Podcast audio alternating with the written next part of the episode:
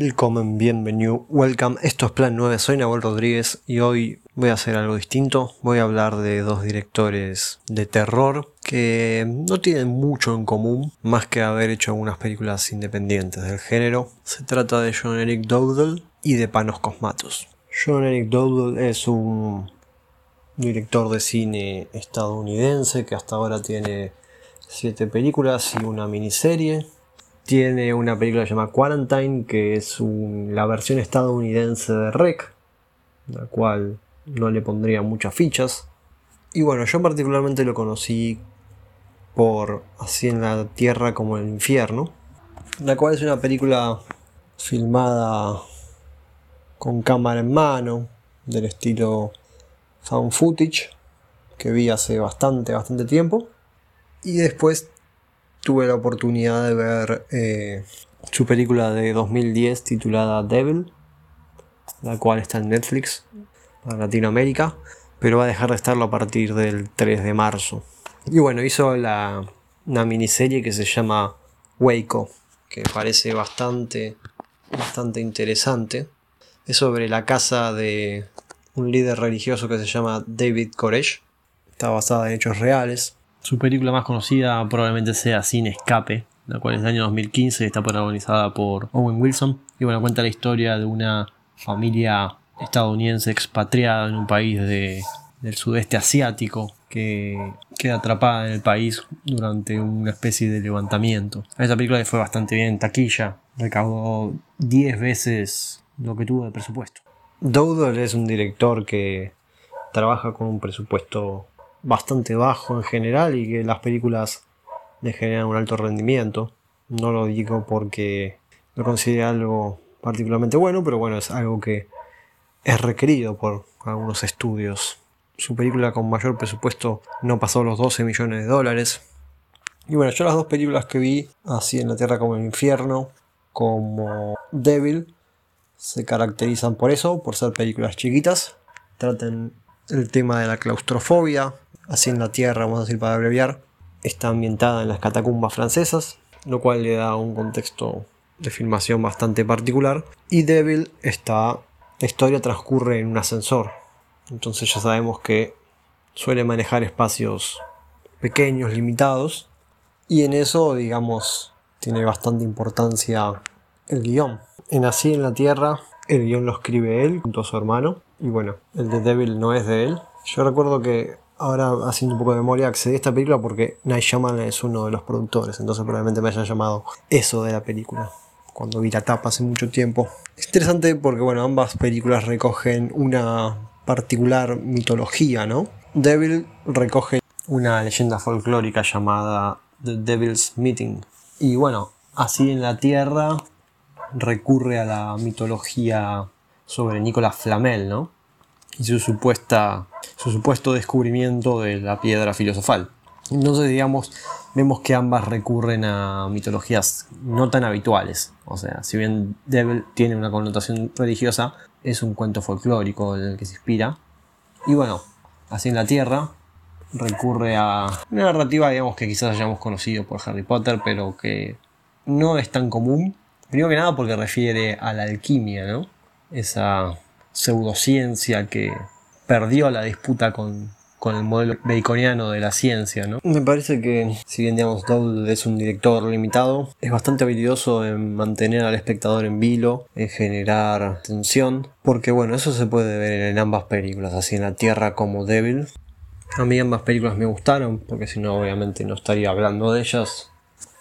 Devil no tiene grandes actuaciones, aunque bueno, algunas son mejores que otras, vamos a decirlo. No es que son todas malas las actuaciones. Pero, primero que nada, me gustó por eso, por la simpleza de, la historia. O sea, es un conjunto de personas atrapadas en un ascensor y a través de eso, a través de, un buen guion, se, se, las ingenia muy bien para contar una historia entretenida, una película corta, ¿no? De una hora y veinte. Y bueno, también se aprovecha un poco de, de lo que sería un montaje alternado. Me parece que es una película que, funciona, digamos. Y en el caso de Así en la Tierra, también me gustó, como ya dije, pero mm, Me pareció muy interesante el trabajo ese con la mitología que tiene. Y bueno, que tengan personajes académicos encabezando lo que sería una búsqueda. Y por supuesto el lugar donde, donde transcurre, ¿no? que son las catacumbas francesas, quizás sean conocidas para, para los franceses, pero para nosotros no. Entonces, bueno, intenté buscar ciertos puntos en común en estas dos películas de Double. Ya hemos visto que, bueno, trabaja en espacios cerrados, trabaja la sensación de claustrofóbica. Me parece que sus puntos su punto más fuerte en ambas películas es el, el guion, un buen guion. Así en la Tierra tiene buenas actuaciones y bueno, Devil también tiene algunas que son buenas, entonces eso ayuda a que su película se, sostenga. Es un director de proyectos chiquitos, de terror. También tiene alguna otra cosa, ¿no? Pero que es bastante interesante y que vale la pena ojear. Panos Cosmatos es un director que nació en Italia, pero se crió en Canadá y tiene ascendencia griega. Eh, de hecho es hijo del director eh, George Cosmatos, que quizás conozcan por Rambo 2 o por Cobra, ambas protagonizadas por Sylvester Stallone. Y tiene por ahora dos películas. La primera es Beyond the Black Rainbow del año 2010 y la otra es Mandy del año 2018. Yo conocí a este director por Mandy, de hecho, la cual está protagonizada por Nicolas Cage. A mí es un actor que cuando hace proyectos de terror me, me parece interesante. Entonces tenía ya eso y bueno, había escuchado alguna recomendación. Y sinceramente se veía una película muy, muy atractiva, Mandy, que está en Netflix.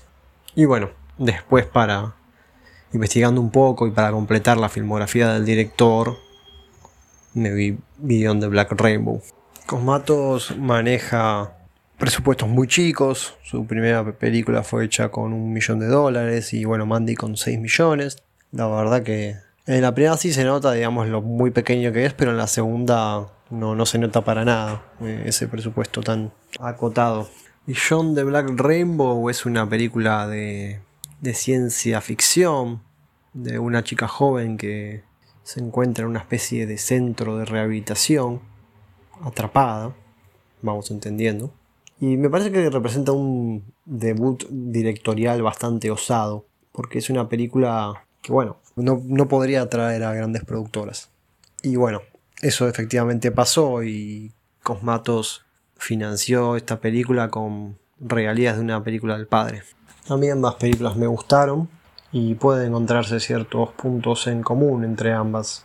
La fotografía muy extraña, con colores medio psicodélicos. En el caso de Beyond the Black Rainbow predomina una especie de azulado, porque vemos a través de una pantalla varias tomas, pero principalmente una fotografía sobreexpuesta y bastante granulada. De hecho fue filmada en 35 milímetros y se nota, digamos, ¿no? Parece un tipo de, de rollo especial de esos que tienen un ISO alto.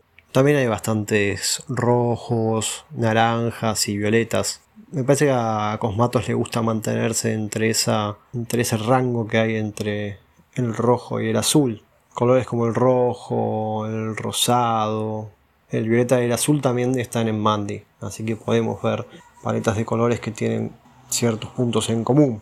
A mí me gustó más la fotografía de, de Mandy, pero bueno, no es para sacarle mérito a Beyond de Black Rainbow, que tiene una fotografía más experimental todavía. Mandy podría decirte que es una película un poco más comercial, pero sin lugar a dudas bastante más dinámica y con un guion más resolutivo quizás.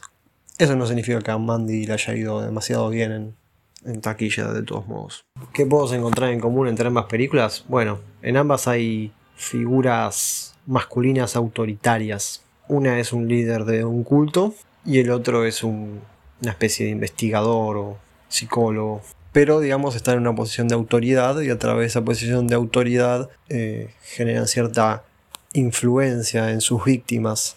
Y bueno, en ambos casos las víctimas son, son mujeres. En Mandy es Mandy Y bueno, Beyond the Black Rainbow es esta chica que intenta escapar de esa especie de laboratorio, digamos. En ambas películas tenemos escenas alucinatorias y bueno, las dos mujeres son drogadas. Entonces parte de lo que vemos es producto de su alucinación, por así decirlo. Tiene escenas bastante pesadillescas, bastante difíciles de, afrontar. Quizás en el caso de Beyond de Black Rainbow hay una mayor ambigüedad. Solamente llegamos a sospechar qué es lo que pasa con este, digamos, doctor obsesionado con su paciente. Y en Mandy, bueno, la situación es bastante más explícita. Pero bueno, también podemos decir que en ambas hay un hombre obsesionado con una mujer que tiene cierta fragilidad o cierta vulnerabilidad. Y bueno, está contada, están contadas ambas películas a través de una fuerte estilización. Principalmente destacan por, lo, por el aspecto visual. Y bueno, Beyond the Black Rainbow tiene una muy buena música, eso es algo que me olvidaba de destacar. Ambas películas me gustaron, creo que ya lo dije. Eh, Mandy me gustó mucho. Me parece que funciona muy bien, tanto por la fotografía como las actuaciones. Actúa muy bien tanto Andrea Serburu como Nicolas Cage. Al cual le quedan bien estos papeles, porque son papeles donde puede sacar ese rango tan particular de, emociones que tiene. Y bueno, es una historia de, venganza bastante sangrienta, con estilización de esa violencia que es muy interesante. Y bueno, empatizamos un poco con la historia del personaje principal.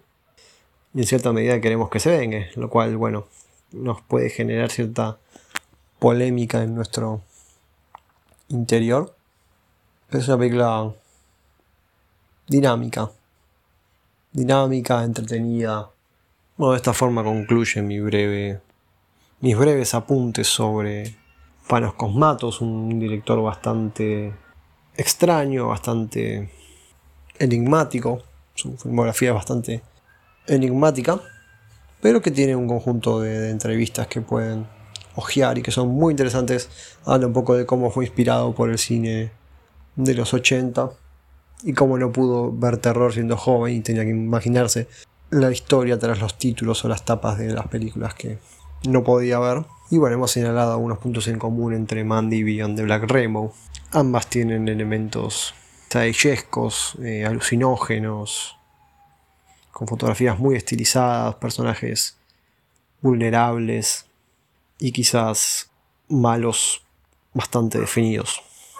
Bueno, y así termina este capítulo. Si les gustó el video, me gustaría que le pongan un like, y me comenten si vieron alguna película de Doodle o de Cosmatos. También me gustaría que se suscriban. Después recuerden que estoy en Facebook y Letterboxd como Plan 9 Podcast y en Instagram y Twitter como arroba Plan 9 Podcast. Soy Nahuel y les deseo buenas noches y buena suerte.